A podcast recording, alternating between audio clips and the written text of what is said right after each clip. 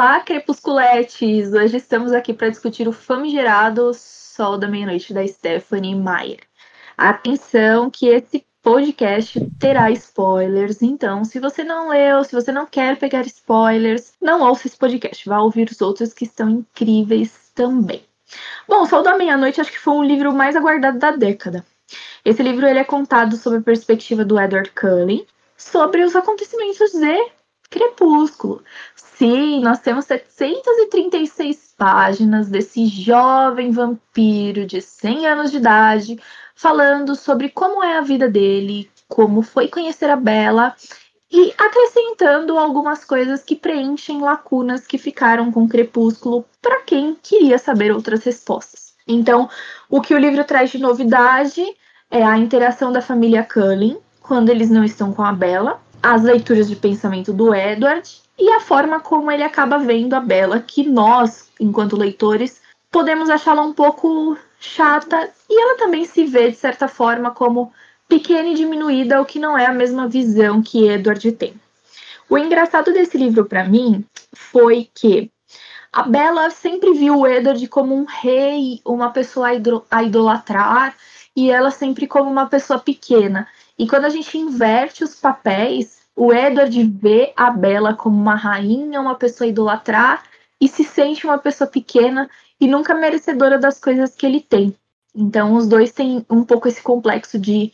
talvez um complexo de inferioridade. Para mim, ler Sol da Meia-Noite este ano foi um tiro no pé. Por quê? Porque bem antes da Stephanie anunciar que publicaria esse livro, finalmente ele sairia das gavetas, eu comecei a reler Crepúsculo porque eu queria redescobrir o que eu tinha visto de tão incrível nessa série. E, com a maturidade que eu tenho hoje, meus 28 anos, eu percebi diversos problemas na, na saga. A saga tem diversas questões que precisariam ser levantadas, mas eu entendo o apelo que a obra teve para mim 10 anos atrás o que não aconteceu com, com Sol da Meia-Noite, porque ela ficou bastante redundante e é uma obra bastante cansativa e que aumentou muito meu nível de ansiedade. Então, tinha momentos que eu sentia o meu coração extremamente acelerado, uma angústia muito, muito, muito, muito grande. E isso tudo era por conta de todos os problemas do Edward, dele ser uma pessoa extremamente ansiosa, dele não dormir, dele ficar lendo a mente das pessoas, dele ser possessivo, dele ser até um stalker com a Bella. Então, eu não queria ter tido essa visão do Edward nesse ponto. Mas foi interessante por conta de conhecer a família Cullen e ver como eles interagiam entre si. E também o pensamento das pessoas ao redor de todos, né? É engraçado como algumas pessoas pareciam ser super amigas da Bella e a gente descobre que na verdade elas tinham pensamentos extremamente maldosos. Então, essa foi minha experiência geral com o Sol da Meia-Noite. Bom, gente. eu tô rindo porque eu, eu, vou ser odiada nesse podcast. porque o nosso primeiro podcast, né, como a Bruna abriu bem o episódio falando dos, dos a gente falou de crepúsculo porque nós lançamos o podcast bem, não sei se na semana ou, ou um pouquinho depois do anúncio de Sol da Meia-Noite, né? Até brincamos, Denise e eu, Denise nem está aqui hoje porque Denise não leu, não leu o livro, brincamos que íamos ler para falar mal do livro, mas eu juro que eu li com o coração aberto, porque eu tenho muito carinho pela, pela série. Né? Eu acho que há um equívoco muito grande de, de fãs da saga, da série, que falam que quem não gostou, que quem falou mal, ou, ou, que quem não ficou feliz com o anúncio não é fã de verdade, nunca gostou de verdade. Não é, não é isso. Como a Bruna falou, é, a gente amadurece, né? Ela mesma falou que ela releu agora Crepúsculo e observou várias problemáticas no livro, e eu, exatamente por isso, sempre relutei muito em reler é, a saga, exatamente por ter certeza que aconteceria a mesma coisa. Eu não queria perder esse carinho que eu tinha pelos quatro primeiros livros, né? Apesar de ter tido um problema, né, é, de ter, de não ter gostado de Sol da Meia-Noite, eu dei duas estrelas pro livro, muito mais pelo carinho que eu ainda sinto pela saga, porque a minha vontade era dar uma estrela, porque honestamente, gente, para mim não funcionou absolutamente nada daquilo no livro. E a gente tem que entender também, porque, por exemplo, eu, quando eu acho que aqui nós temos todas por volta de 30 anos, né? acho que a Ari é mais nova, não, não sei, depois a Ari corrige. Quando o Crepúsculo foi lançado, eu tinha 19 anos quando eu li Crepúsculo. E hoje em dia eu tenho 32. E assim, a gente muda muito. Talvez uma pessoa que esteja escutando o podcast hoje com, com 19, 20 anos esteja, esteja pensando: nossa, mas eu tenho um conhecimento de mundo enorme, eu não é, eu enxergo problemáticas, etc. Mas a gente que já passou por todo esse amadurecimento, a, a, gente sabe como a gente muda a nossa perspectiva, né? Não que a gente não enxergasse problemáticas antigamente, mas é aquela coisa, é, é, havia uma romantização muito pelo jeito como a história foi narrada. Eu vou até ler um comentário aqui que depois que eu terminei o livro eu fiquei tão revoltada, fiquei tão desgostosa, que eu demorei 20, 25 dias mais ou menos para ler o livro. E depois eu fui procurar resenhas no Goodreads para ler, porque eu falei, não, não é possível, que alguém tem que me entender, porque eu não estava é, é, compreendendo muito bem o que eu estava sentindo, entendeu? Eu não queria odiar o livro pelo carinho que eu, senti, que eu sinto ainda, né? Como eu falei, eu não deixei de sentir carinho, mas eu não estava compreendendo, então eu queria é, compreender o sentimento que eu estava tendo naquele momento. E eu encontrei um, um comentário que resume basicamente tudo que eu senti e eu vou ler para vocês porque eu não poderia me expressar melhor. O comentário, na verdade, é uma resenha até bem grande de uma leitora chamada Nenia Campbell, tá lá no Goodreads, tá logo na primeira página, que é uma tem uma das mais curtidas e como é que fala? O ranqueamento lá, né, é por curtida de resenha. E eu vou ler porque é exatamente isso que eu senti, gente. A Nenia falou assim: Crepúsculo funciona porque foi escrito sob a perspectiva de uma adolescente que sente que não se encaixa, que se sente mais madura que a maioria de seus colegas, que sente que se sacrifica infinitamente e não quer que as pessoas saibam disso. Ela não gosta de receber atenção, mas ao mesmo tempo anseia por ela. Todo mundo quer se sentir especial, especialmente quem não é.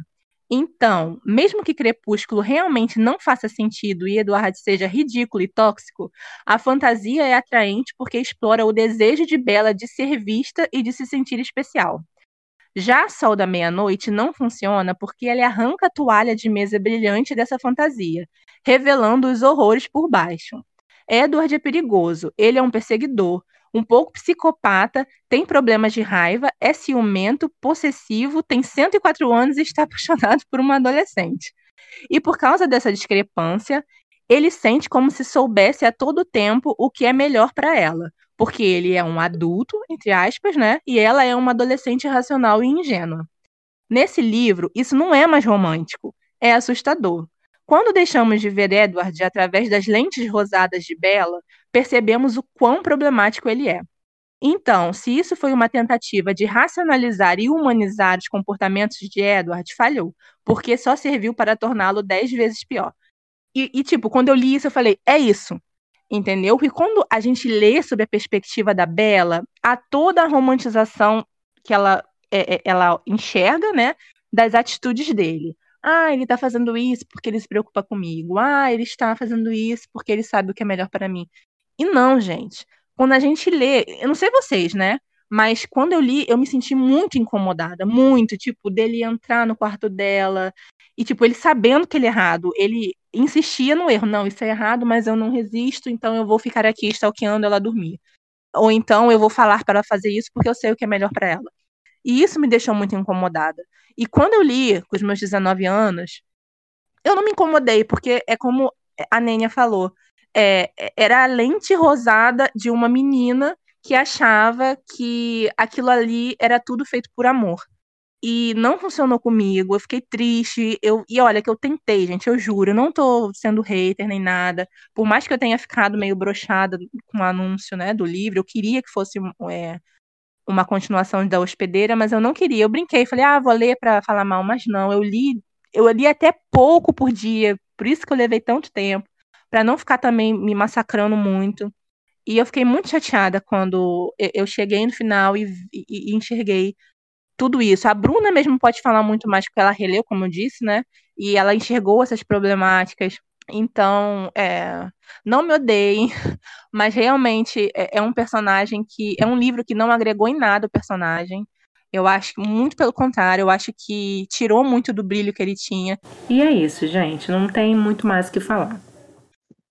Eu, eu perdi, assim, quando, quando eu vi aquilo da perspectiva do Edward, e eu percebi como a gente tem defendido nos últimos tempos, como é problemático você deixar um homem mandar em você, um homem julgar que sabe o que é certo para você, quando só você sabe o que é certo para você. Aquilo me, me feriu, sabe? Porque eu não queria ter esse ponto de vista do Edward, que era um personagem que eu idolatrava.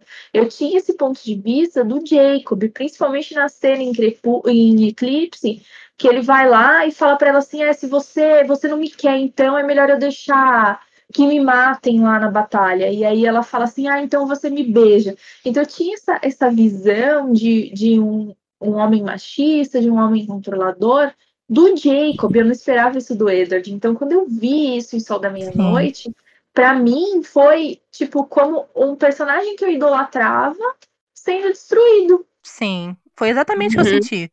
Entendeu? E, e, eu era muito, eu não sei se eu cheguei a falar, que a gente tava, não sei se a gente chegou a brincar dessa, da, gente dividir do time Jacob pro, e time Edward no primeiro podcast, mas eu era super time Edward, sabe? E quando eu li isso e eu vi, gente, isso é muito errado.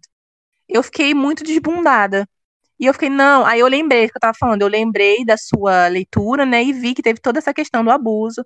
E eu falei, não sou nenhum nem outro né? Eu tô ali, Bela, fique sozinha, você não precisa de um homem que fique te mandando, nem um homem que fique fazendo chantagem emocional para você se sentir culpada é, dele querer se matar no meio de uma batalha, sabe? Então, foi uma leitura que, felizmente, como eu disse, não tirou todo o carinho que eu tinha, mas certamente eu não farei, eu não terei essa coragem que você teve de fazer essa releitura, porque eu acho que eu ainda quero guardar esse carinho que eu senti lendo o livro pela perspectiva torta da Bela, sabe? Por mais que a gente saiba, saiba que é uma perspectiva de uma adolescente que está apaixonada e que é, enxerga aquilo como zelo, como amor, como carinho, como acontece muito com tantas, não só adolescentes, mas mulheres, a gente sabe que acontece muito, de enxergar a possessividade, é, é, essa coisa de da pessoa querer mandar, fa é, falar o que é melhor para ela, o que ela tem que fazer enxergam como zelo, como amor, como carinho. Ah, ele sabe que é melhor para mim. Ah, ele sabe que se eu fizer isso eu vou estar errada, então eu vou fa fazer o que ele quer. É, por isso que eu não vou reler, prefiro ficar assim com, um pouquinho do carinho que restou. E eu juro que eu queria ter gostado, mas não rolou para mim, gente. Mas sabe, só, só mais um comentário e depois as meninas podem falar. Mas sabe, um dos principais motivos que me fez reler eu cheguei numa, num momento da, da minha vida literária que eu não sentia prazer em ler. Eu estava me sentindo forçada a ler, porque eu precisava criar conteúdo e eu precisava ter coisas novas para postar. Então eu estava me sentindo forçada a ler e eu parei assim, eu falei assim, por que eu comecei a ler? Aí foi por conta de Crepúsculo. Então eu vou reler e vou tentar descobrir o que eu vi ali. E é exatamente esse comentário que você falou. A gente vê uma personagem que é jovem, que se doa, não quer que os outros se doem, ela não quer atenção, mas ao mesmo tempo ela quer atenção. E ali foi, foi mágico ter relido, tá? Não foi, não foi terrível. Eu vi diversos problemas, mas eu não consegui perder o carinho que eu tinha pela série. Agora, com o Sol da Meia-Noite, ficou tudo muito cansativo, porque eu tinha acabado de rever tudo aquilo. E também foi uma obra que destruiu aquele personagem que, para mim, era um dos personagens mais perfeitos da literatura. Né? Então, Nossa, esse foi o grande total. problema aí que aconteceu comigo. Mas. E assim, não sei você. É, mas eu não sei você e não sei as meninas também. Eu vou abrir só uma brecha para talvez elas falarem sobre isso. Pelo tamanho do livro, né? Não sei vocês. Mas pelo tamanho, eu estava imaginando que haveria uma exploração muito maior da questão dos vampiros, da questão é, da vida dele antes é, de abdicar do sangue humano, tem sim algumas passagens que para mim não funcionaram muito bem, que é, é, é num estilo meio flashback, que ele começa a lembrar no meio de uma cena, por exemplo, ele tá conversando com a Bela e do nada ele lembra disso e são tipo 10, 15, 20 páginas de um flashback e aquilo não funcionou. E eu fiquei meio assim, Vai chateada por isso também, porque. Sim, e, são, e, e o livro é muito prolixo, ficou prolixo demais. E eu esperava ver mais dele antes da, como eu disse, da abdicação do sangue humano, mais da vivência dele em família. E olha, você acredita que esse livro me fez até simpatizar mais com a Rosalie, porque eu entendi ela era muito, esqueci a palavra, agora fugiu, mas faz, coerente. Sabe, eu achava as, as, os uhum. questionamentos dela, ela era grossa, né, antipática e tal, mas eu conseguia ver coerência em, em toda a relutância dela, né, com a Bela, coisa que a gente pega a antipatia dela no livro da própria Bela. E foi, então, são coisas que eu não imaginava sentir, sabe? Tipo, é, empatia pela Rosalie e derrubar o Edward do meu pedestal. Então, foi uma leitura, assim, bem triste. Pois é, é eu também senti isso quando eu estava lendo, né? Falando, assim, da minha experiência lendo o livro. É, eu estava com expectativa né? Mas era aquela expectativa, como as meninas falaram, de ter alguma coisa nova, né? Porque um livro ele é muito grande e é mais do mesmo, só que sendo um pouco mais cansativo. Realmente não foi uma leitura fácil. É, eu também demorei um pouquinho para ler, justamente por isso, porque era muita repetição dos mesmos fatos. É, o livro só começa a ficar bom, acho que lá depois dos 60%, 70%, que começa a ter um pouco mais de ação, é, a gente vê cenas que a gente não tinha visto pelo olhar do Edward, né? E realmente, é, esse começo do livro foi muito maçante, porque o Edward, ele era uma pessoa muito é, cansativa, sabe? É, aqueles primeiros momentos dele ali vendo a Bela, conhecendo a Bela, né, colocando ela assim, sabe, lá num pedestal, né, a humana, a, aquela que era frágil, que e ele também via assim nela uma idolatra, idolatraria, né? Tipo, foi muito cansativo para mim. Eu esperava mais do livro, como eu disse, foi ficar melhor para mim quase no final. E tipo, Crepúsculo é uma saga para mim muito importante, né? Foi ela que me trouxe de volta para esse mundo de leitores. Então, sim, quando ela disse que ia lançar o livro, eu já sabia que eu ia ler, mesmo com um pé atrás e mesmo com essa expectativa de que poderia ter alguma coisa nova que não veio isso, né?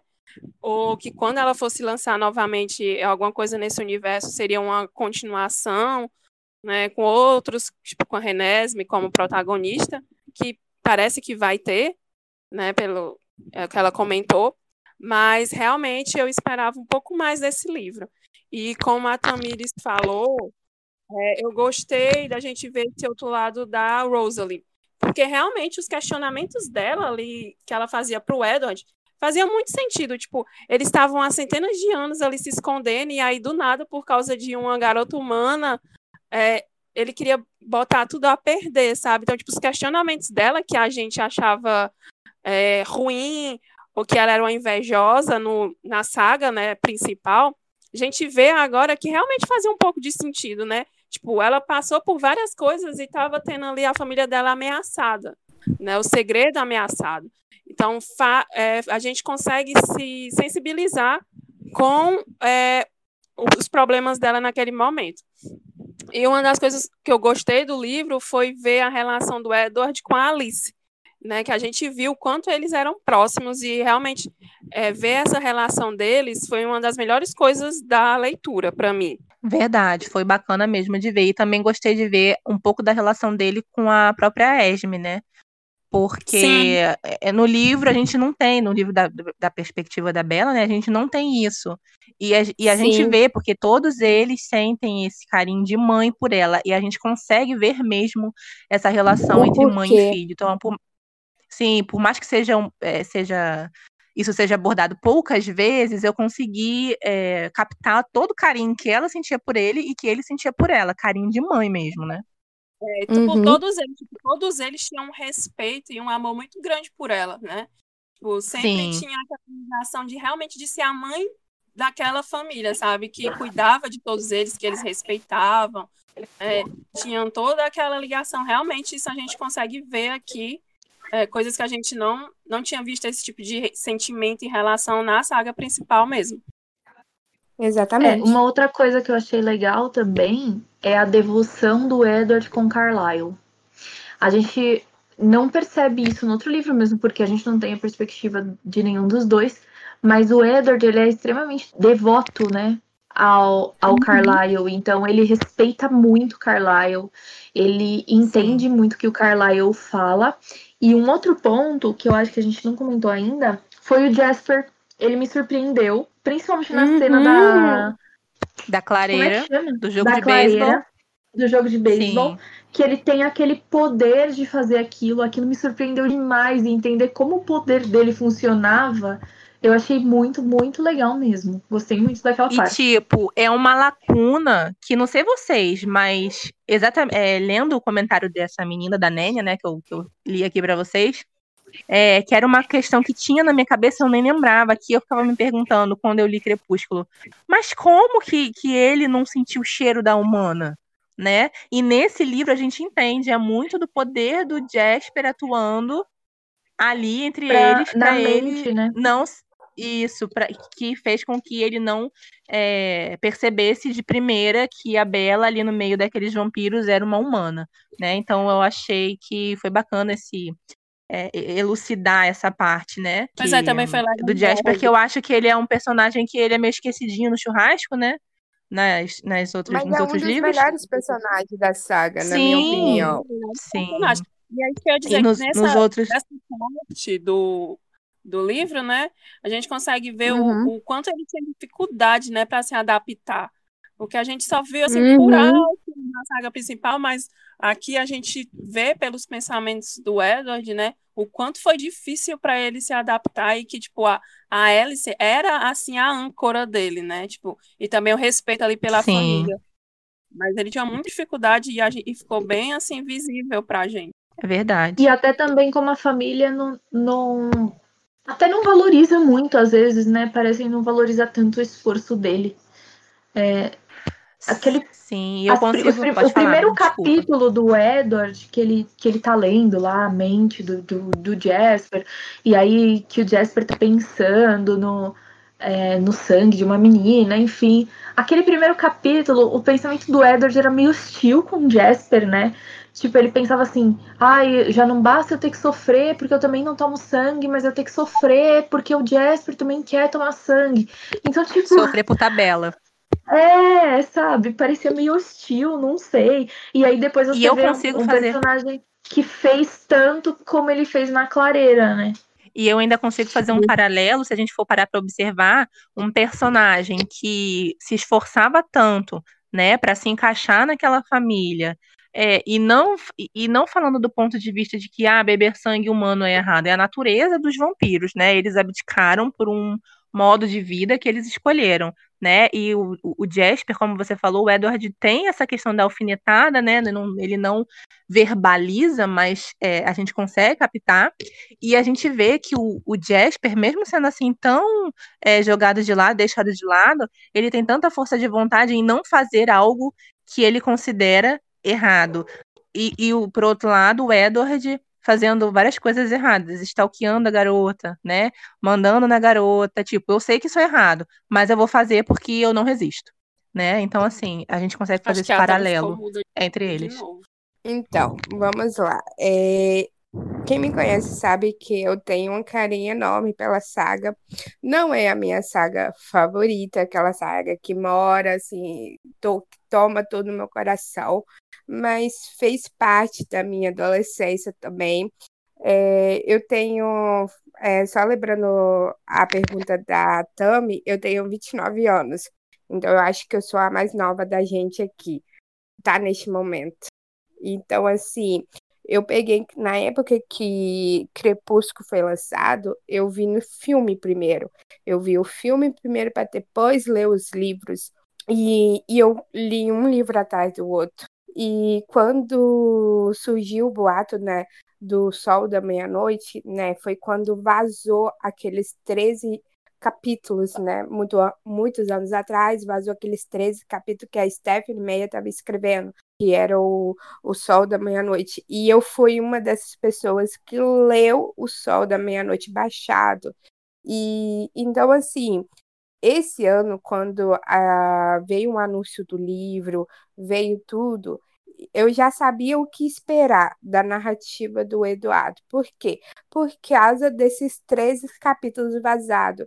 Eu já sabia o que esperar da mente dele, eu já sabia o que esperar dele. Mas, assim, eu fiquei muito na expectativa por causa do número de páginas, entendeu? Por quê? Por causa que são muitas páginas. Eu fiquei, que, que a Stephanie Meia vai aprontar? Será que vai ser uh, um epílogo com o ponto de vista da na Renesme? Será que vai ter uh, uma coisa da vida passada do, do Eduardo, quando ele era uh, humano e depois ele se tornou vampiro? Será o que, que ela aprontou para ter esse tanto número de página? O que, que ela fez diferente daqueles 13 capítulos que, que vazaram.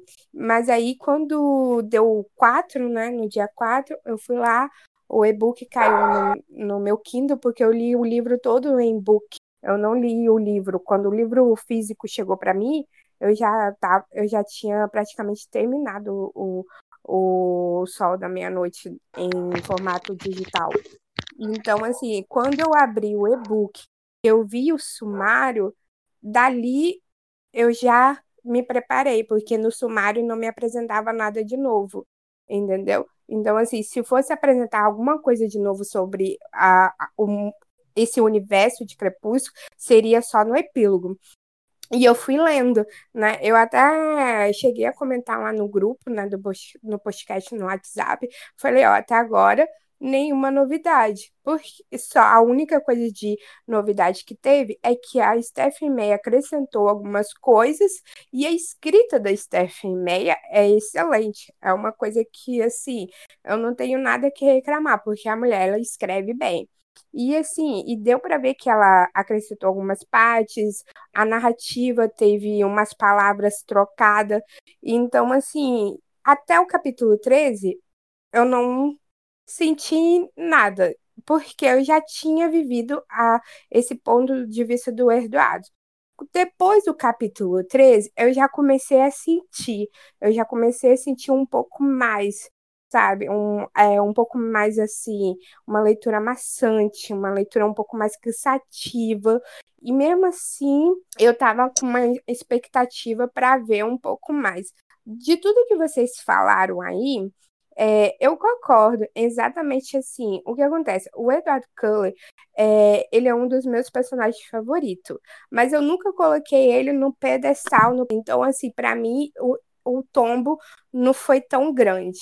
Eu tenho um carinho muito forte pelo Edward Cullen, exatamente por causa desse ponto de vista da Bela, né? E quando o Sol da Meia-Noite veio com um ponto de vista dele, tipo, não é que ele deixou de ser o meu favorito ou é, eu não tenho mais carinho por ele. Não, o meu carinho foi um pouco mais distanciando, mas assim, para mim, o Sol da Meia-Noite, ele foi muito bom no quesito na apresentação o Cullis. É igual vocês falaram.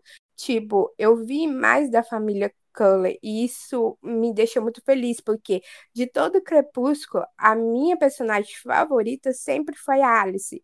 E a Bella, ela sempre teve um carinho muito grande pela Alice. Mas assim, e a gente viu que o Eduardo também tinha. Mas assim, eu não sabia, é, como que eu posso falar, depois do capítulo 13, eu não sabia o que mais aconteceu com aquela personagem, né? Então, quando eu comecei a ler é, reler, no caso, os três cap primeiro capítulo e comecei a, a ir mais para frente, eu vi o quanto essa personagem ela é magnífica. E o outro personagem favorito meu da saga é o Chesp. É igual vocês falaram.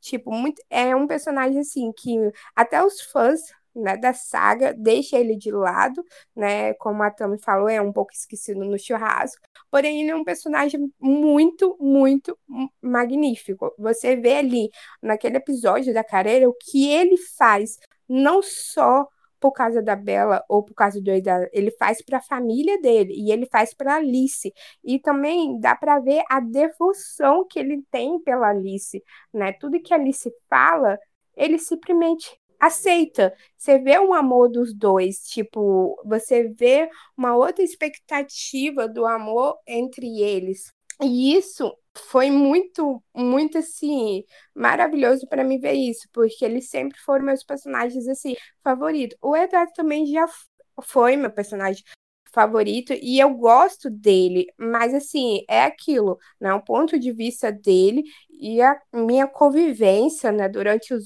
os anos de leitura me fizeram ter um outro olhar sobre ele, mas não por, mas eu não deixei de gostar dele, não, muito pelo contrário, eu gosto dele, mas assim, ele nunca, nunca coloquei ele no pedestal, então assim, é isso, o Sol da Meia-Noite para mim é bom, foi uma leitura eu favoritei o Sol da Meia-Noite, não não olhando pelo Eduardo e pela Bela. Eu favoritei o Sol da Meia-Noite olhando pelo quesito narrativa, pelo quesito o que aquilo representou, né? Tipo, bateu a saudade, e pela questão do crã dos Cullens, porque, é, como vocês falaram, eu vi um outro lado da Rosalie, que é uma personagem que eu não gostava muito da Rosalie na saga original, Porém, nessa saga a gente vê umas coisas que ela fala e a gente realmente coloca na balança e a gente percebe que ela tá certa e o Eduardo tá errado.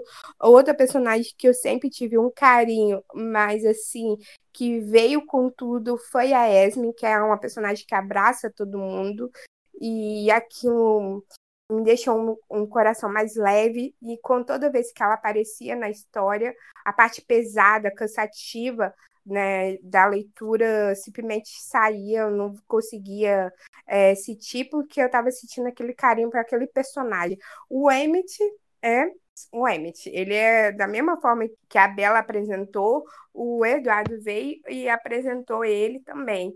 E o Carlyle é exatamente aquilo que eu acho que foi a Bru que falou, a devoção que o Eduardo tem pelo Calaio e a gente vê exatamente aquilo que, que a gente já sabia, mas ao mesmo tempo não, né? Essa devoção. Mas assim, igual eu falei, eu favoritei esse livro, Sol da Meia-Noite, por essas questões, mas eu vejo sim um ponto, vários pontos errados na história que antigamente eu não via. Eu vejo também a questão da narrativa, apesar da escrita da Stephanie ser muito boa, foi uma foi tipo uma leitura muito cansativa, uma leitura maçante. E olha que eu, eu acho que aqui do grupo eu fui a primeira a terminar de ler, mas mesmo assim eu demorei para ler, porque eu estava lendo e-book, não estava trabalhando, estava de quarentena, e eu só estava lendo ele. E mesmo assim eu demorei a ler ele. É isso. Eu, eu vi os pontos negativos do livro, mas assim, eu tentei deixar esses pontos negativos de lado e levei mais pelo lado que eu, Ariane, gosto da saga, entendeu? Enquanto a Ori estava falando, eu estava lembrando aqui da questão da gente entender mais a Rosalie, né? Que quando a gente leu, a gente estava lá beirando os 20, no início dos 20 anos. Por mais que a gente pudesse achar maduro, como eu falei antes, a gente sabe que, a, que maturidade é outra coisa, né? E agora a gente beirando os 30, o que, que a gente quer? A gente quer paz, quer casa limpa, quer pia sem louça, quer sossego, não quer problema. Então, por isso que a gente entende a Rosalie, entendeu? A gente não quer confusão, uhum. a gente quer paz. A gente entende todos os questionamentos dela, por mais grossa que ela, que ela a, a maneira dela se expressar, né? Mas dá para compreender toda essa questão que ela tinha, né? Ela queria, ela já tinha perdido uma vida que ela tinha idealizado, né? Ela queria casar, ela queria uhum. ter filhos, então ela já se ressentia por isso. Quando ela encontra uma família onde ela consegue ser menos monstruosa possível, né, na visão dela, aí aparece uma pessoa que pode estragar tudo aquilo. Então a gente consegue entender né? Coisa que a gente não conseguia lá. Não que a gente não conseguia, mas a gente pegava a visão da Bela, né? Ah, ela não gosta de mim. A gente não sabia os motivos, né? Mas por é. isso que agora, Rosalie, meu abraço para você. E uma outra coisa também, a Bela, tipo, ah, ela não gosta de mim, eu não entendo como uma pessoa que é tão perfeita pode não gostar de mim. Só que a Bela, ela, ela se sentia que ela não se encaixava no mundo, né? Ela precisava de um mundo paralelo para se encaixar. E quando ela descobriu que o Edward era um vampiro, ali ela viu o encaixe no mundo dela. Só que ela nunca percebeu que alguém que era um vampiro podia não se encaixar no mundo de vampiro, né? E não teria uma solução para ela né? Para Rose ele não tinha solução, ou ela morria ou ela continuava vivendo da forma como ela estava vivendo, e alguém estava disposto a destruir aquilo que ela tinha construído, destruir o, o castelinho de areia dela, né? Gente, agora levantando um questionamento. Né? A gente sabe que o livro foi escrito, acho que foi em 2005, né? Se eu não me engano, e aqui foi publica publicado em 2008. Eu acho que hoje em dia Crepúsculo ia ser muito diferente, vocês não acham, não? Tipo, com toda. Assim, com a cabeça de hoje, né?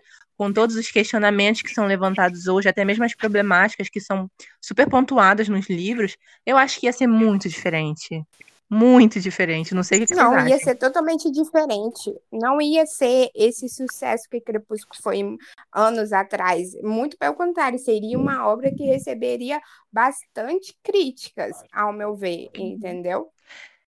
Eu não tô falando nem Eu nesse sentido que dele ser depende. lançado com. Eu não- Calma aí, só um ponto aqui. Eu não tô falando nem nesse sentido dele ser lançado com esse. É, neste momento. É mais assim, dele ser escrito agora, da, da Stephanie ter, é, pegar a história, né, escrever agora. Eu acho que seria muito diferente a construção da história. Eu acho que a Bella não seria tão passiva, não seria tão assim, retraída, né? Não, não Não sei, é uma impressão que eu tenho. Não sei, Tami. Eu acho que Eu acho Poderia- que a Bela poderia, assim, ela mudar um pouco a personalidade dela.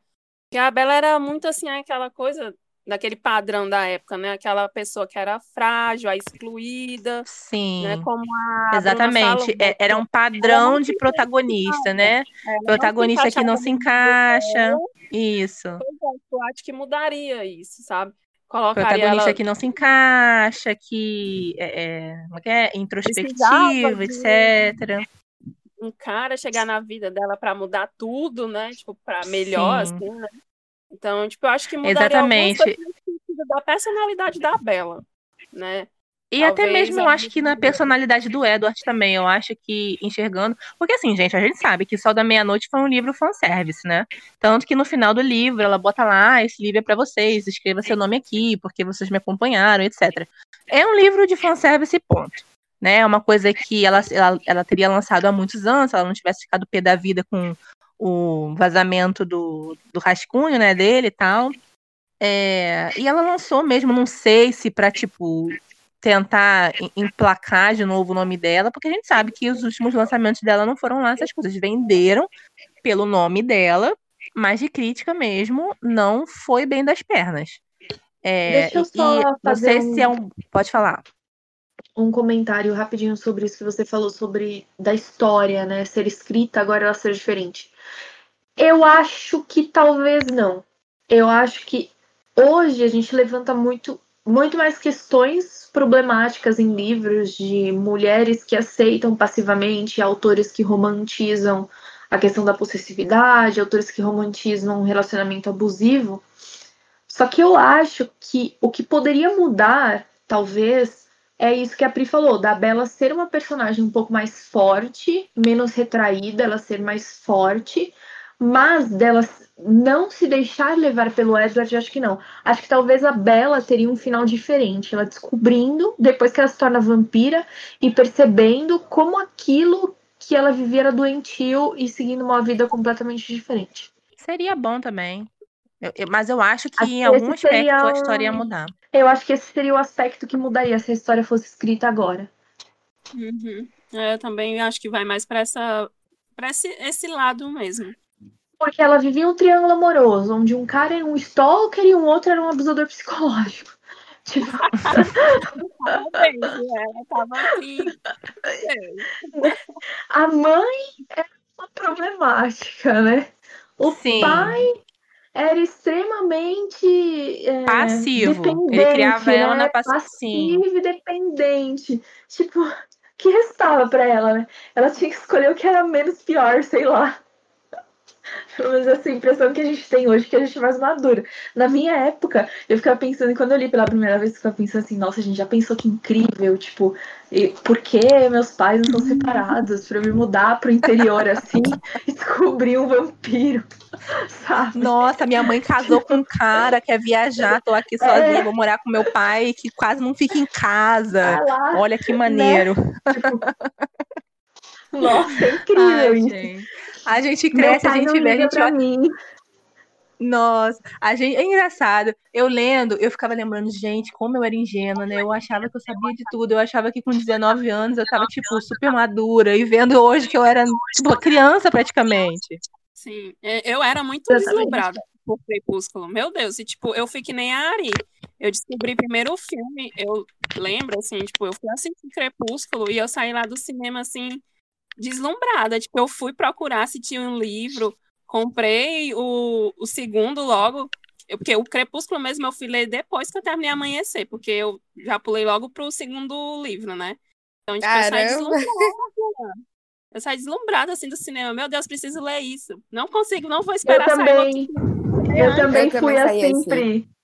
Também saí assim. Só que aí, tipo, eu li o segundo, aí depois eu falei, não, vou ler o primeiro. Aí eu li o primeiro. Aí depois eu fui pro terceiro.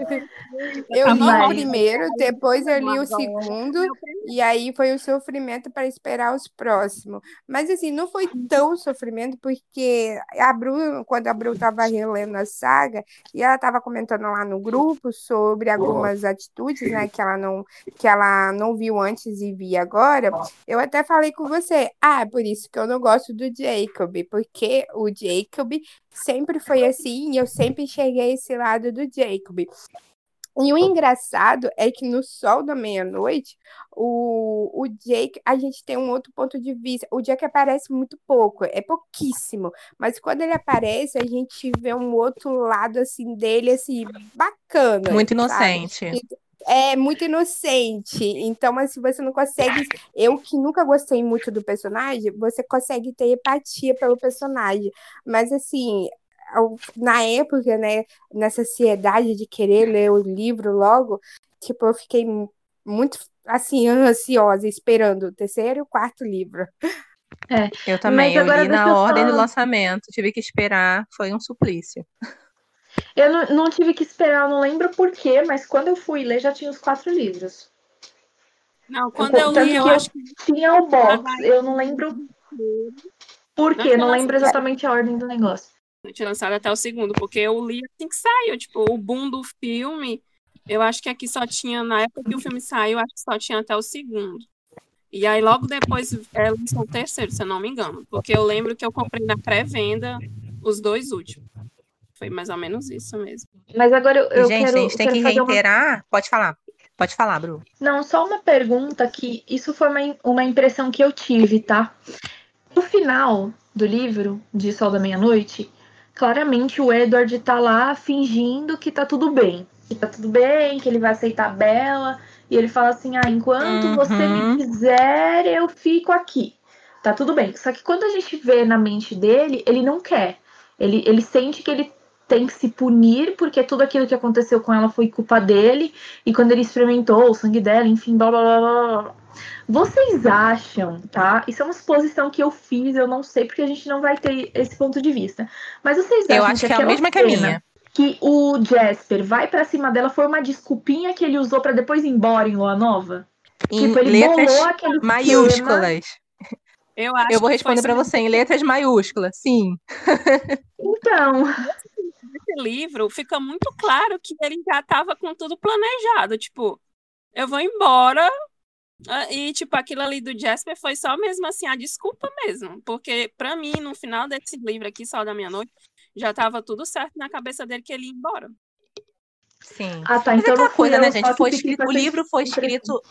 Não, não foi, não foi só você, Bru. Foi a mesma impressão que eu tive também. Eu também tive e, assim, essa mesma impressão.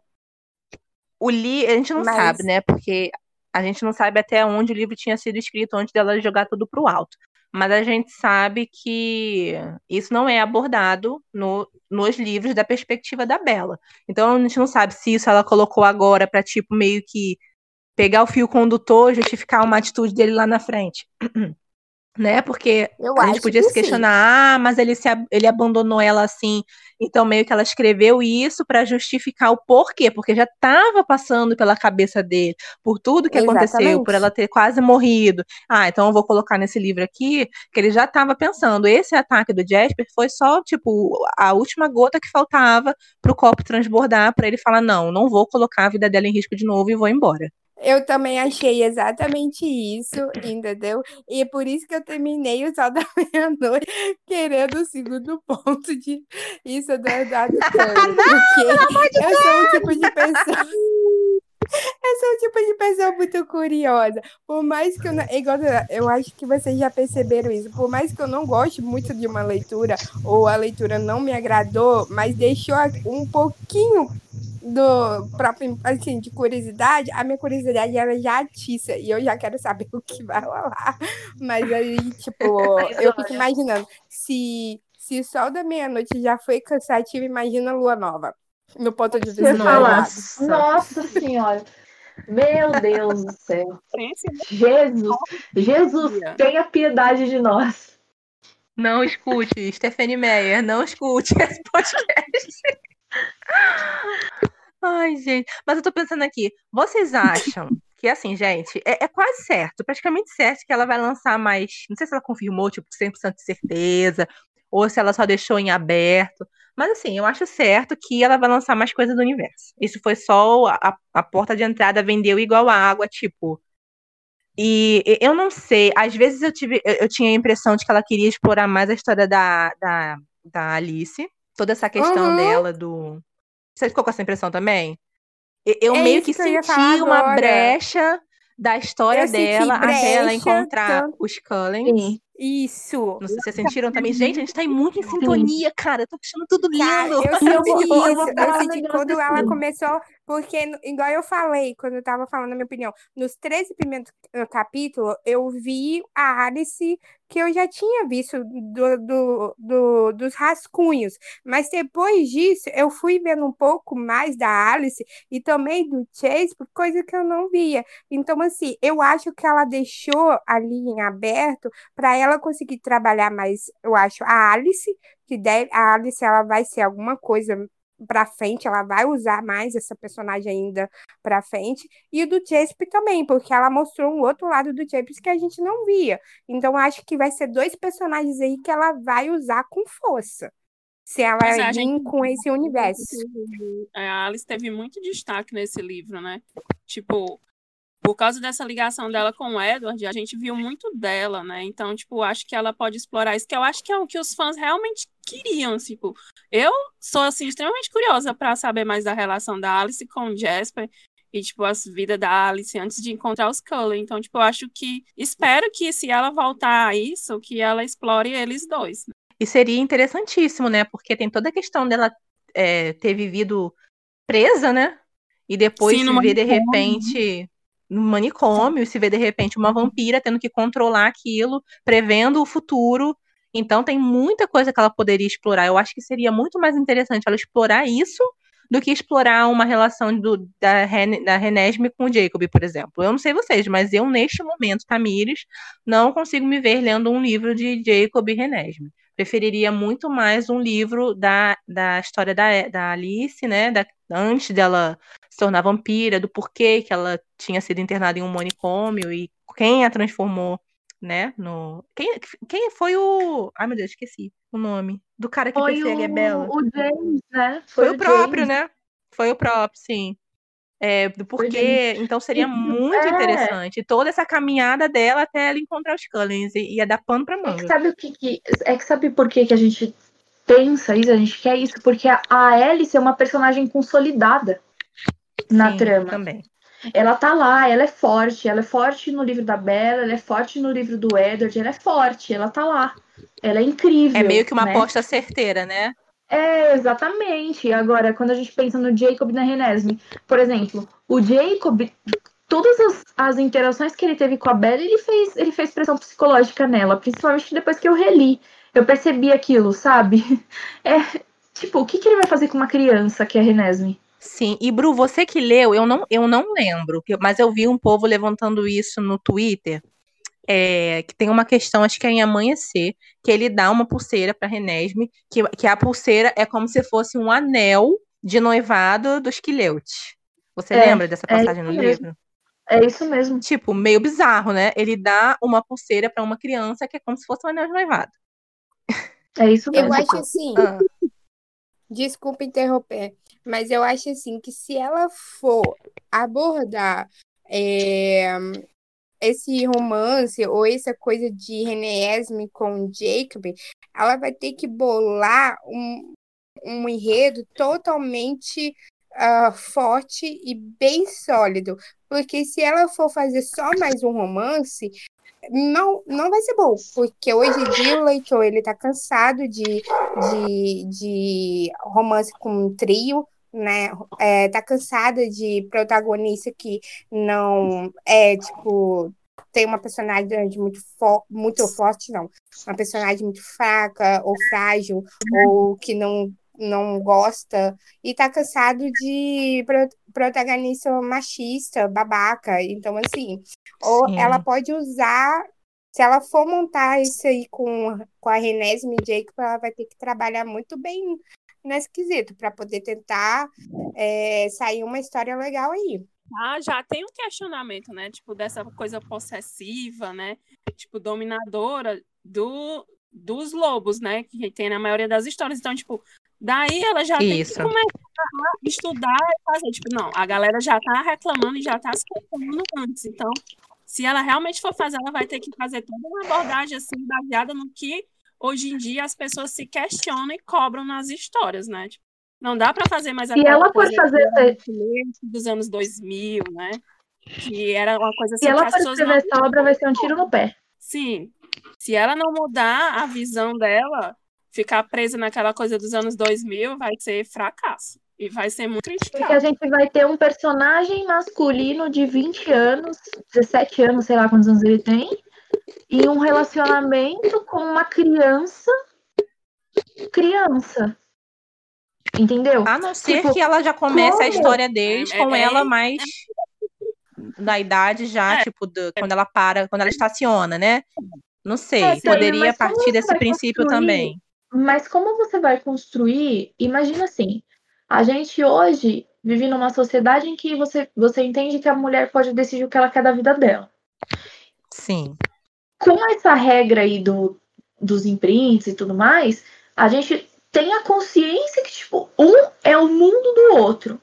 E, de certa forma, essa consciência de que um é o mundo do outro priva completamente a criança Renesme de fazer qualquer escolha na vida dela ela vai amadurecer, ela vai se tornar uma pessoa adulta, vai chegar na, na maturidade dela e viver para sempre daquele jeito lá, como aquele rapaz que aparece em Amanhecer. Mas ela vai chegar nessa, nessa maturidade dela sabendo que o Jacob é a pessoa destinada para ela. Ela não vai ter Mas, ô, Bru... opções na vida dela. Então, eu, se fosse Stephanie Meyer, eu não escreveria esse livro. Porque ela não eu vai entendo. saber abordar isso. Sim, não eu vai. entendo o seu ponto de vista, eu entendo. Você está coberta de razão, eu entendo que não abre um leque de, possibilidades, de oportunidades para ela escolher aquela que ela quer, né? Mas é como é que a gente está falando. Ela escreveu, a Stephanie escreveu de uma maneira muito arraigada, daquele jeito que os anos 2000 estavam acostumados a escrever. É, quando ela escreveu a gravidez, quando ela desenvolveu, né, a gravidez da Bella, tinha toda a questão daquela dependência da Bella pelo Jacob, que depois foi justificada como é, é, foi justificada que era a Renesme, tipo, já manifestando é, o sentimento, entre muitas aspas, muitas aspas, dela com Jacob, entendeu? Então, assim, talvez ela poderia participar, é, partir desse, desse, desse ponto que é errado, né? É uma criança, gente. Tudo bem, ah, é uma coisa mística que ela sentiu dentro da barriga da mãe dela, é uma ligação com o Jacob. Mas, tipo, é meio bizonho, né? Se a gente for parar para analisar. Então, teria que ser uma coisa conduzida com muito cuidado se ela fosse conduzir é, nessa questão é, dela criança, né? Por isso que eu tô falando, talvez fosse melhor para ela se ela conduzisse já com ela adulta, talvez questionando, né? Tipo, por que que eu tô ligada a esse cara. Talvez ela possa questionar é, é, toda a questão mística desse imprinting, né? Porque eu não quero sentir isso. Pode ser também. Então, por isso que ela vai ter que pensar muito no se ela for abordar essa relação, né? Porque realmente vai ser uma coisa delicada de, de ser feita. Eu tava Ai, pensando Deus, ficou também. Se ela fosse. Ah, pensei que tava Não, mudo. Pode falar. Se ela fosse, se ela fosse abordar a questão, seria mais tipo ela se perguntando, mas eu tenho mesmo que ficar com ele? Por que, que eu tenho que ficar com ele? Porque eu não tenho escolha. Sim, Só que aí entra, seria mais entra a interessante. desconstrução de tudo que ela já fez. De tudo que ela fez nos outros livros. Então, é melhor ela nem fazer isso. Uma opinião enquanto leitora e enquanto o que eu esperaria de uma obra.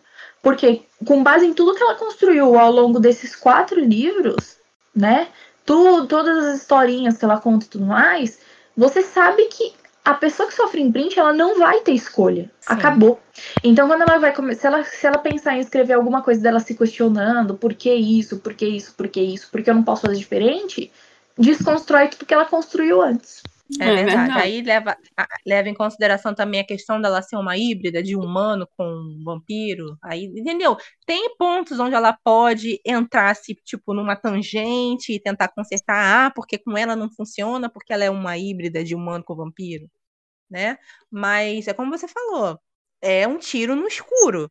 Pode dar certo? Pode. Mas eu acho que a chance de dar errado é muito maior. A chance das pessoas questionarem, problematizar, é muito maior. E quando a gente fala problematizar, gente, a gente está aqui falando dos pontos problemáticos, não é que a gente desconsidere toda a importância, que a gente tem que deixar isso frisado, como a Bruna mesmo falou, que ela até releu toda a saga para ela lembrar do carinho dela, do amor dela pela leitura, algo que ela estava perdendo por conta de, de leituras obrigatórias, produzir conteúdo, etc.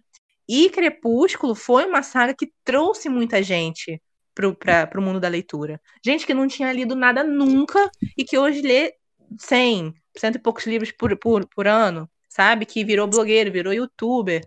Então, assim, a gente não pode em nenhum momento, apesar da gente estar levantando aqui todas as problemáticas da história, é, desconsiderar isso, entendeu? O marco que ele teve e a quantidade de leitores que ele formou, que a Stefania ajudou a formar. É tanto que, tipo, ela lançou agora, vários anos depois, e vendeu muito. E, tipo, só falava nisso no mês do lançamento. Tipo, tinha muito fã ainda, muito fã que esperava, muito fã que voltou a falar da saga Crepúsculo. Então, tipo, é um fandom muito grande.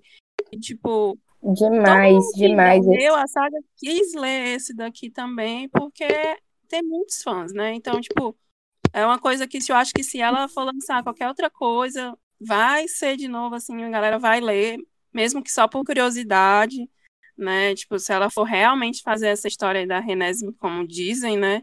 É esperar pra ver. Mas assim, tipo, é um fandom que é muito grande. Eu posso, eu posso levar um questionamento, é, levantar um questionamento? Pode, Ari. Pode? Então, é assim, a gente falou muito sobre a nossa mudança de leitura, a nossa mudança de pensamento, porque a gente vai crescendo, a gente vai vendo outras coisas na leitura. Mas assim, vocês, eu não sei vocês, mas eu percebi isso no, quando eu estava lá no Sol da Meia-Noite. Vocês perceberam que a escrita da Stephanie Meyer também mudou? Olha, Ari, honestamente eu não. a- acho que a Bruna é que ma- melhor pode falar, porque ela leu muito perto, né? Ela releu a saga e leu logo depois só da meia-noite. Eu li há muitos anos, entendeu? Eu- A última vez que eu li foi no lançamento de Amanhecer. Depois disso eu não peguei mais, não li mais. Não, eu minto, eu li A Hospedeira e eu acho a Hospedeira infinitamente mais bem escrita do que, tipo, não tem comparação, gente. As pessoas podem odiar tem Hospedeira, eu comparação, eu. Eu deixo vocês odiarem, mas não tem comparação. É uma escrita muito Eu mais madura, muito mais interessante. Então, assim, eu não posso falar nesse sentido, porque se eu comparar com a hospedeira, eu vou achar ruim. mas comparando com Crepúsculo, aí eu não sei te dizer. Aí a Bruna que vai te dizer melhor. É, porque também eu sou que nem a Tam, eu li há muito, muito tempo. É, o Amanhecer eu li na época do lançamento mesmo, né? Depois eu li a Hospedeira, que é uma escrita dela bem melhor, porque também é uma história, assim, totalmente diferente, mas comparada à saga Crepúsculo, eu não consigo fazer essa comparação justamente porque faz muito tempo, né? Como a Bru releu, aí ela pode dizer melhor. Então, eu acho que não mudou a escrita dela. Não mudou. Continua viciante, continua gostosa de se ler, mas a gente não percebe um amadurecimento que a gente percebe na comparação quando faz Crepúsculo com a hospedeira, como a Tami falou. Não, essa era a minha mim, dúvida, assim, sabe por quê? É a mesma, é a mesma, é o mesmo estilo de narrativa, é viciante, é gostoso de ler. A gente, se a gente pega para ler, a gente vai. A gente só não consegue ler muito rápido por conta da melancolia do Edward mesmo. Mas em questão de escrita, de dela ter aprimorado a técnica dela e etc., não, eu não percebi isso não. Vocês falaram do universo e que os fãs mudaram tal pensamento e tal, enfim. Eu fiquei me questionando, será que a Stephanie Meyer também mudou o pensamento dela?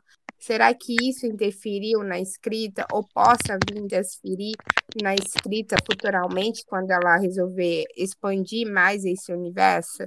Então, assim, são questionamentos que me traz, sabe? A, que eu fico na mente. E também tem a questão de eu acho dela ter que manter um pouco o tom, né?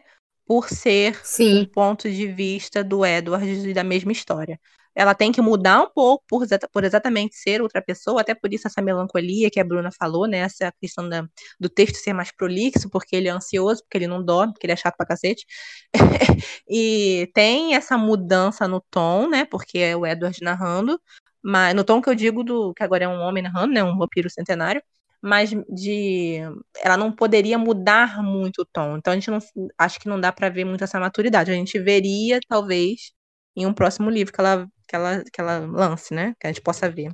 Porque eu acho que não dá para ver, porque eu acho que esse livro não foi escrito agora.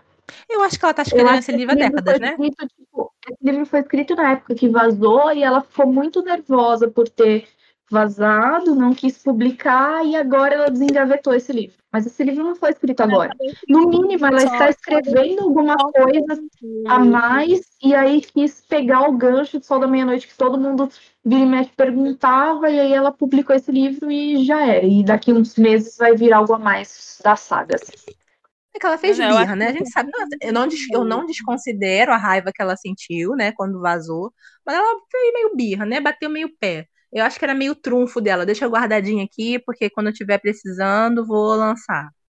Foi meio mais ou menos que assim, que desse jeito. Quer falar alguma coisa, Pri? Você estava falando, eu te interrompi sem querer. Não, não, eu só estava dizendo que, tipo, eu acho que realmente ela escreveu naquela época mesmo e que talvez agora só tenha tido mesmo uma revisão, mas escrever, escrever mesmo, acho que foi naquela época lá que ela ia lançar e não lançou. Acho Pode que isso até justifica o fato de a escrita ser bem parecida, né? Como a Bru Tão falou. igual. Sim. Não é igual. Porque seria um trabalho muito hercúleo você, tipo, você. Quantos anos? De 2008, tá? Que Crepúsculo foi. Não, 2005 anos. que ela lançou lá fora. Que ela lançou lá 15 fora. 15 anos 2005. depois. Então, ia ser, tipo, muito um trabalho hercúleo de você, ah, não, deixa eu involuir a minha escrita para escrever, pra escrever isso aqui. Seria meio sem sentido, não né? Não foi então, escrito agora. É, reforça a tese de vocês dele, ter enga... sobre dele estar engavetado. É verdade, não tinha pensado por esse lado. Não, porque eu ia falar assim, se ela tivesse escrito hoje, principalmente com as questões que estão levantadas, hoje em dia, hoje em dia discute-se sobre falas da, da J.K. Rowling todos os dias. Então, se ela, se ela tivesse escrito hoje, pelo menos um copy que devia ter sido feito, né? E algumas coisas, é alguns excessos, o livro tem muitos excessos, ele tem muitos, assim, dava para tirar fácil umas 300 páginas desse livro. Dá Nossa, com fácil, certeza. Assim, piscando você tirava umas 300 páginas desse livro. Então, se ela tivesse escrito hoje, ele, teria, ele seria muito melhor. E os leitores com certeza aproveitariam muito mais. Porque pensariam, de, vir, veriam a preocupação do Edward de uma outra forma. Talvez. Verdade. Você pensando, eu não tinha parado para pensar nessa, nessa questão, mas realmente faz muito mais sentido ela ter escrito e ter guardado do que ela ter, tipo. É, é, como é que fala? Como eu falei, involuído a escrita dela, né? Não faria sentido, seria contraproducente. Dando a deixa para falar da edição, eu, particularmente, eu li o livro todo em book, então eu não li a, o livro físico. Hum. Né? Eu só folhei o livro físico. E realmente eu percebi que as folhas são finíssimas. Que, tipo, se você for colocar Crepúsculo e Sol da Meia-Noite lado a lado, você vê uma diferença enorme. Então, assim, eu não sei para quem lê o livro físico se a, essas folhas é, muito finas prejudicou, porque eu não li. Mas, assim, eu vou falar particularmente. Eu achei a, a edição muito boa, entendeu? Tipo, tem as folhas finas? Tem, tem tudo, mas, assim, eles mantiveram a capa original, que essa, essa foto né, do romã não é Por sinal, é horrorosa. Né? Aham, mas é uma foto, é a capa original, eles mantiveram, eles não mancheram. Tem um relevo, né, no, na capa. Um, o livro você pega, ele é pesado, mas ao mesmo tempo ele te dá leveza. Eu não sei como que é ele folheando, mas assim, a edição eu não tenho muito o que reclamar não, entendeu? Porque os outros reclamou muito da edição, falou dos brindes. Eu acho assim, sinceramente, vamos ser sinceros, a Intrínseca não ia colocar brinde. Ela só colocou aquele cardzinho e um pôster como é, brinde porque os outros ficaram pedindo muito no, no Twitter. Mas não é perfil da editora colocar brinde. Vocês verem isso em pré-venda da editora, vocês verem em qualquer coisa, que a editora ela não tem esse costume de colocar brinde igual as outras. Ela só colocou para agradar o, os fãs. Fora isso, ao meu ver, não ia, não ia lançar, entendeu? Pois é, tipo, eu como Ari, eu também li é, ele primeiro em book, né? Que o livro chegou depois. Mas depois eu fui folhear e realmente as folhas são finas, né? Mas achei, tipo, a capa eu achei bonita, porque, tipo, ficou igual ao original. Tem aqueles detalhezinhos lá no nome, né? Tipo, tem aquela. Acho que é a, a não sei, a folha de dentro, né? Que tem aquela imagem é, também por dentro que tem um nome na primeira folha. Mas realmente eu li e-book, porque justamente é, tem esse negócio das folhas e eu também não esperei o livro chegar. Mas realmente tem a reclamação do povo que as folhas realmente são finas. Depois que chegou, eu fui folhear. E eu vi que pessoas, alguns amigos meus, que compraram na pré-venda e disseram que realmente os brindes são aquela coisa, né? Pôster, que gente assim da nossa idade não tem muita utilidade pôster, né? E os cards que eram simples mesmo. Mas é como a Ari falou, a Intrínseca não tem esse costume de fazer brinde, né? Então, tipo, fez mais para poder justificar assim o valor do livro e para dar alguma coisa para os fãs, mas realmente os brindes não são essas coisas todas, não. É a impressão das pessoas que eu conheço que compraram e me mostraram depois. Eu li o livro físico, que foi até a Intrínseca que enviou. Vou agradecer porque é, ela enviou justamente para poder ler para a gente gravar esse podcast. E o livro realmente tem uma folha mais fina, como o pessoal estava falando, mas não é aquela folha de Bíblia. Eu, eu acho que o pessoal exagerou muito. O pessoal está muito mal acostumado, sabe? Eu acho que hoje em dia, como a Ari falou, essa questão dos brindes, né? Que talvez eles tenham feito só por conta dos pedidos. Eu tenho me irritado muito com essa questão de, de pré-venda, com essa questão de brindes. As editoras têm feito kits diferentes para lojas diferentes e as pessoas têm se interessado muito mais por brindes do que pelo livro em si. Eu acho que a gente tinha que gravar um podcast sobre isso, porque, eu juro, eu tô ficando irritada. Eu tô vendo que o livro tá ficando, é, é, é, tipo, em segundo lugar na, no todo, sabe? Ah, eu quero esse aqui porque o brinde desse aqui é melhor, não quero esse aqui. É, isso tem me deixado muito fula da vida. É, mas voltando, né, depois do momento de desabafo, é, a edição não é ruim, gente. O livro, ele tem 700 e poucas páginas, é pesadinho, sim, mas ele não é molenga, né? A gente estava até comentando no início, antes da gravação com a Bru, que tem um livro aí, um determinado livro, que ele é todo molenga, não tem como manusear, e não é, não é o caso desse livro, né? Minha questão com o livro mesmo é essa capa horrorosa. Gente, essa capa é terrível. Não, nada nessa capa eu posso falar que é bonito. Tipo, essa romã parece um tumor eu olho para ela e eu vejo um tumor. Desculpa, gente, eu entendo toda a questão da romã, né? Toda a história e a questão uhum. da eternidade e tal. Mas é muito feia. Nada, não, não, não, não rola. Mas acho que o pessoal exagerou muito nessa questão da, da edição ser ruim, ser com folha fina. E, gente, vamos combinar, a gente está num ano que tá difícil para as editoras. Né? Eu acho que muitas delas têm feito das tripas o coração para conseguir lançar uma coisa o mais acessível possível. E, e, mesmo assim, o mais acessível possível não é acessível para muita gente. Então, acho que às vezes as pessoas têm que botar um pouco o galho dentro e parar com esse negócio de brinde, com esse negócio de folha de não sei, de gramatura não sei quanto. Vamos nos ater à história, né? Vamos nos ater ao conteúdo. Eu acho que tem uma parte das pessoas que estão muito fúteis. Desculpa quem acha ruim, mas é uma coisa que vem me incomodando, é uma coisa que vem até atrapalhando o meu ritmo de leitura. Não sei se está acontecendo com vocês, talvez seja só eu. Eu estava até falando que esse livro, esse mês eu não li nenhum livro, que são coisas que vêm me afetando, sabe? Ver é, é, como esse nicho que tá meio fútil, não sei se sou só eu. Pronto, gente, desabafei de novo. Ah, Tami, se eu tivesse do seu lado, eu ia te abraçar. Quando você começou a falar, eu, eu dei um pulo aqui. Porque o que acontece? Vamos dizer, na época que saiu, né, a edição de Sol da Meia-Noite e tal, o pessoal falando da Folha, falando da edição, não sei o quê. Gente, você pode olhar que a maioria dessas pessoas que falaram Alguns são fãs mesmo, são fãs tal, são leitoras, mas esse quando eu falo fã, fã é um fã assim, que lê e não produz conteúdo igual a gente. Mas a maioria desse bafafá que deu foi por causa de blogueiros, gente. Em relação à Folha, a Folha é fina. Isso é claro que é desse livro, mas tipo, é como a Ari disse, dá para ler, sabe? Não é aquela coisa transparente que te fino, mas não é transparente, gente. Dá pra ler. Pri, tipo, não... não... é que Teve é gente falando que era papel de Bíblia. Não, pois não é, é que ela é transparente que dá para ler. A folha, ela é padrão editora seguinte. A pois editora é, seguinte usa sim. uma folha mais fina. Pois é. E ninguém reclama dos livros da editora seguinte.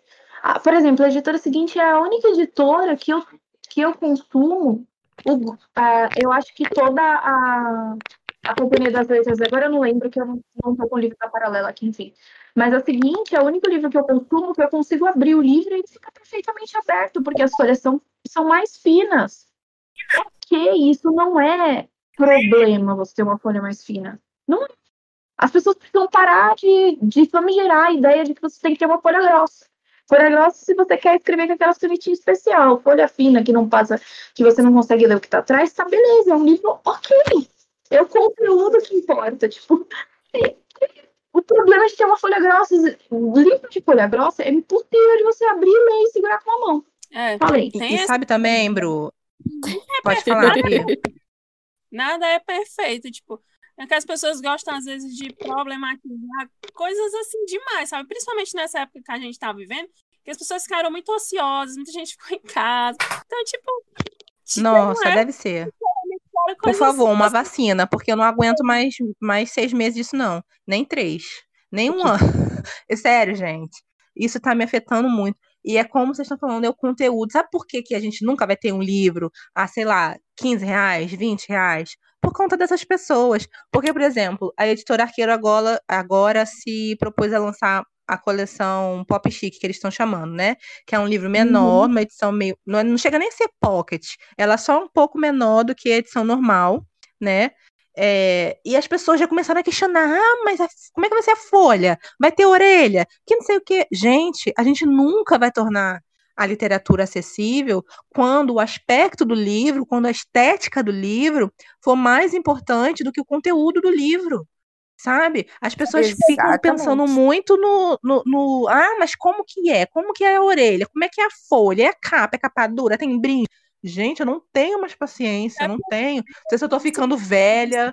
Pode falar, Até porque essas edições, essas edições da Arqueiro, é, que ela tá lançando, tipo, é uma série que não tem mais hoje. Tipo, né? Sim. Tipo, eu já feliz só dela relançar, porque, tipo, você não consegue comprar, mas a edição dá aqueles livros da Lisa. E aí ele vai lá e relança. Então, tipo, a galera devia ficar feliz. Pelo menos eu fiquei feliz. Ainda não comprei, mas pretendo. Eu também fiquei super feliz. E as pessoas não entendem. Tem toda uma questão de contrato, porque parece que para relançar só poderia relançar se tivesse, tipo, uma, uma nova roupagem, sabe? Não poderia relançar com a identidade antiga. Então as pessoas só reclamam, as pessoas não procuram entender o porquê. E é por isso que eu falo, eu tava discutindo isso outro dia com uma amiga. Nunca, gente, nunca, com esse pensamento dos leitores de hoje em dia, nunca que a leitura vai ser acessível no Brasil. Entendeu? As pessoas reclamam de tudo. Aí uma editora se propõe a lançar uma edição mais barata e o questionamento são tipo bizonhos de que se tem orelha, gente, pelo amor de Deus pega, eu tenho paperback aqui em inglês, porque assim, eu não, eu não tenho coragem de investir em, em hardcovers em capa dura, né? Em inglês, porque assim, só eu leio aqui em casa, não, não tenho nenhum amigo próximo que lê. Vou morrer, vai ficar mais barata. Então, tipo, não vou, não vou investir em capa dura para ficar aqui depois para ninguém. Quando eu tiver filhos, de repente, quem sabe eu comece a investir. Eu compro os paperbacks, que são mais baratos, e se vocês verem a qualidade dos paperbacks, as pessoas lá não reclamam de nada de, de, da questão de, de, qualidade, porque é uma coisa que já foi normalizada, já é, já é normal lá. É folha de jornal, os meus livros aqui da Colin Hoover, de paperback, já tá tudo amarelo, e sabe, é uma futilidade, ah, que é livro amarelo, que não sei o que, vou lixar. Olha, não, gente, não tenho mais paciência, me cancelem, podem me cancelar, não tenho mais.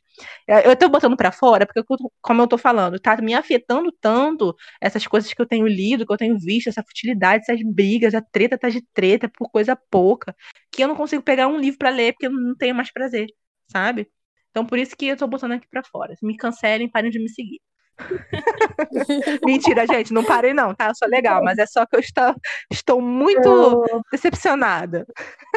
Mas não é só você não, você quer, quer terminar então, o que você estava falando? Então, é, na época do que lançou esse o livro, a edição, né, do, do Sol da Meia-Noite, é, que falaram tanto da, da folha, da, da edição e tudo, é, não foi só aquele leitor que só lê e pronto. Foram aqueles leitores que também são é, influenciadores, seja blogueiro, bookstagram, seja bookstay, não importa qual rede social que essa pessoa divulga, faz o seu trabalho como blogueiro de livro. Mas, assim, a maioria desse é, blá blá blá, né, sobre a edição, vieram deles mesmo. E eu acho assim que o importante não é que, não é porque a, o podcast é sobre o sol da meia-noite, a gente está falando que é da intrínseca, ah, eu vou passar pano para a intrínseca. Não, eu acho que o importante é o seguinte: é saber o que você fala, né? Você pega uma edição na mão, você tem que avaliar todo um contexto, tudo, tudo. Porque se você não nem pegou a edição na mão, você nem pegou nada, você só viu um comentário na rede social, aí vai lá e mete pau numa, numa edição de um livro assim, isso prejudica o trabalho de toda uma equipe.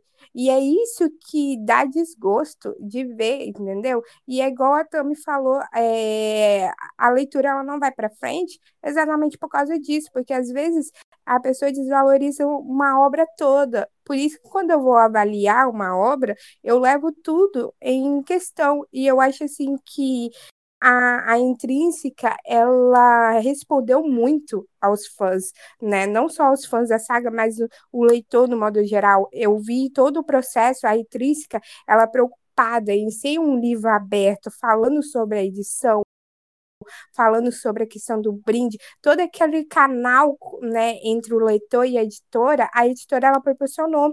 Então, assim, é isso que eu queria colocar. Eu acho que nesse quesito, a intrínseca, ela foi perfeita, porque ela não assim, como editora, eu acho que, assim, ela não poderia nem ter falado nada, só seguido o barco e quem quisesse comprar, vai lá e comprava, quem não quisesse não compra. Mas ela não, ela viu o que o fã, o que o leitor queria, mesmo não sendo o perfil da editora, ela foi lá, colocou o brinde e tal no uhum. livro, tá, foi lá, justificou sobre a folha branca, foi lá, falou sobre a tradução, teve uma live, né, com a menina que estava traduzindo para poder falar sobre o, o livro, mesmo ela não podendo falar muito, então eu acho que nesse quesito a intrínseca ela não errou. Entendeu? Quem errou foi aqueles, aquelas pessoas que falaram mal, sem saber, sem estar com a obra, entendeu? Isso tudo aí de edição é um mimimi do cacete. Desculpa o palavrão. Mas as pessoas elas não prezam pelo conteúdo. É igual quem me fala assim: eu não leio e-book porque e-book não é livro. Eu acho que lá fora é o que a Tami falou. A gente tem os hardcovers, são os livros de capa dura, e a gente tem os de brochura, que eu não sei como é que chama lá fora, até a Tami pode acrescentar aí. Acho que é o paperback, né? É o paperback, é. Isso. É. E, e, a diferença de. Obrigada por ter acrescentado, meninas. E a diferença de preço entre eles é exorbitante. Por quê? Porque as editoras querem dar acesso para as pessoas lerem E quem quer ler de verdade, e aí é uma questão que eu vou levantar, e a gente pode até discutir em um outro podcast com todo mundo, não vai se preocupar com a edição. Obviamente, se a gente está falando de o preço de livros que a gente paga aqui no Brasil, porque aqui no Brasil a gente paga muito caro os livros, que nem esse livro dessa, dessa editora que a Tami comentou, que está com diversos problemas, que ele é super molendo, enfim, é um livro que está sendo vendido caro nas, nas lojas, e é um livro com uma qualidade muito, muito inferior. É um livro que você sequer consegue segurar com uma mão para manter aberto para você fazer uma leitura. Então, nesse ponto, eu até concordo de todo mundo questionar. Agora, se a gente está falando de uma folha que tem uma gramatura um pouco menor, não é motivo para você questionar a imagem de uma editora e para você ficar criticando da forma como foi criticado quando o Sol da Meia-Noite foi lançado. Então, não tem, não tem justificativa, não tem. Porque, como a Ari falou, as pessoas criticaram sem ter o produto na mão e sem ver se aquilo era de fato sem qualidade, o que não é verdade. Desse livro que a gente comentou por alto, e eu não vou citar ele aqui, o livro não tem qualidade e está sendo vendido mais caro do que Sol da Meia-Noite, porque Sol da Meia-Noite já está mais barato. Ele tem menos páginas do que Sol da Meia-Noite e eu não vi uma pessoa criticando a editora sobre a, sobre a edição. Então, não tem o que, o que discutir. Sobre a capa, gente acha essa capa tenebrosa. Eu acho que se tivesse uma mão, como a gente tem em Crepúsculo, ficaria incrível. É, a romã, porque tem todo um apelo, mas aquela romã sozinha parece um cérebro aberto ali. É muito feio. Mas, né, enfim, para mim foi incrível. Eu guardei na estante. Eu tô muito feliz de tê-lo na estante. Eu não tenho mais o box do, de Crepúsculo, mas um dia eu quero comprar para manter na estante até passar para gerações futuras. Mas é isso. Acho que a gente falou um monte por aqui hoje. A gente vai ficando por aqui. Espero que vocês tenham gostado. E se vocês têm algum livro que queiram que a gente discuta, por favor, mandem para a gente no Instagram ou por e-mail ou no Twitter. É arroba TheBookcastBR no Twitter e no Instagram. E por e-mail é thebookcastbr.gmail.com. Tchauzinho. Tchau, Tchau, tchau. gente. Até a próxima. Tchau, gente. Obrigada por terem ouvido até aqui, porque nesse a gente falou bastante. Olha que a gente só tá em quatro, hein? Muito obrigada, Intrínseca. Pode mandar outro que a gente faz outro podcast. A gente Obrigada. Aham. muito obrigada. deixa cara que, tipo, é, a intrínseca ah, foi muito bacana. E não só, não pelo quesito de mandar o livro pra gente, mas pelo quesito de não responder e quesito também que a gente não é aquele podcast, ó, grandão, grandão. A gente tá começando agora. E eles responderam a gente e mandaram. Isso foi bem bacana, entendeu? Eles Sim, foram muito atenciosos, então, muito obrigada, editora Intrínseca, por todo o apoio que você deu pra gente aí. Tchau, gente. Até a próxima. Tchau. Até.